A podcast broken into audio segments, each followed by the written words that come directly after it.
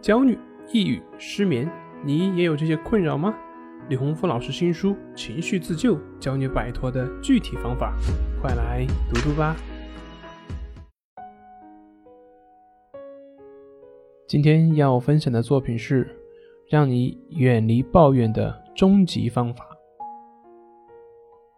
有一位朋友跟我说，他的媳妇儿说，他的媳妇儿总是喜欢抱怨，不是抱怨公司环境，就是抱怨同事。不是抱怨自己的运气不好，就是抱怨有什么内幕等等等等。在这个抱怨过程中，会让他感觉到很烦躁。但是如果你要去打断他，他反而就会跟你闹脾气，所以他不知道怎么去解决这个问题。我当时就跟他说：“你听他抱怨，你为什么不试着跟他一起去抱怨呢？他要的并不是解决问题，他要的是你的理解。”他回答说。我才不抱怨呢！抱怨有什么用啊？反而会影响周围人的心情。听到这里，我们就明白了，他为了不影响别人的心情而压抑自己的内心，这也就是他为什么对抱怨不能容忍的原因。一个不允许自己抱怨的人，自然就无法容忍别人的抱怨。同样的角色，如果换一个人的话，也许也就是听听笑笑。如果换成闺蜜的话，估计最后是大餐一顿。所以问题的根本就在于这位朋友他自身。当然，这不是说这位朋友的媳妇儿就没有问题，只是说谁想要改变，谁就得负责任。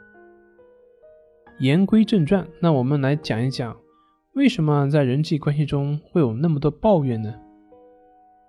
抱怨的前提就是来自于付出不对等。简单一点讲，就是。我为你做了这么多，而你的回报却达不到我的预期。比较常见的就是家长对于孩子的指责，很多家长挂在嘴边的话就是：“我什么都是为了你，你就不能争气点吗？”这句话翻译一下就是：“我为你做了这么多，你就不能为我做点吗？”因为内心有一个期待的天平，而实际并没有达到那个预期，所以抱怨。就产生了。当然，这里并不是反对父母的付出，而是要破除关系中的抱怨。因为我们看到还有很多的家长付出很多，可是即便没有达到，却也能够心态平和，毫不抱怨。为什么呢？区别就在于内心的期待少，甚至不含期望。这里面的这个期待或者期望。更多的是指对于自己的回报，比如说他的面子。因为没有期望，那你内心又哪来的失望呢？没有失望，你又怎么会有抱怨呢？所以，最好的关系就是我对你好，只是因为我想对你好。至于你会如何回报我，会如何对待我，那是你的事情。付出而不求回报，不含期待。这样，你就可以在关系里面自由了。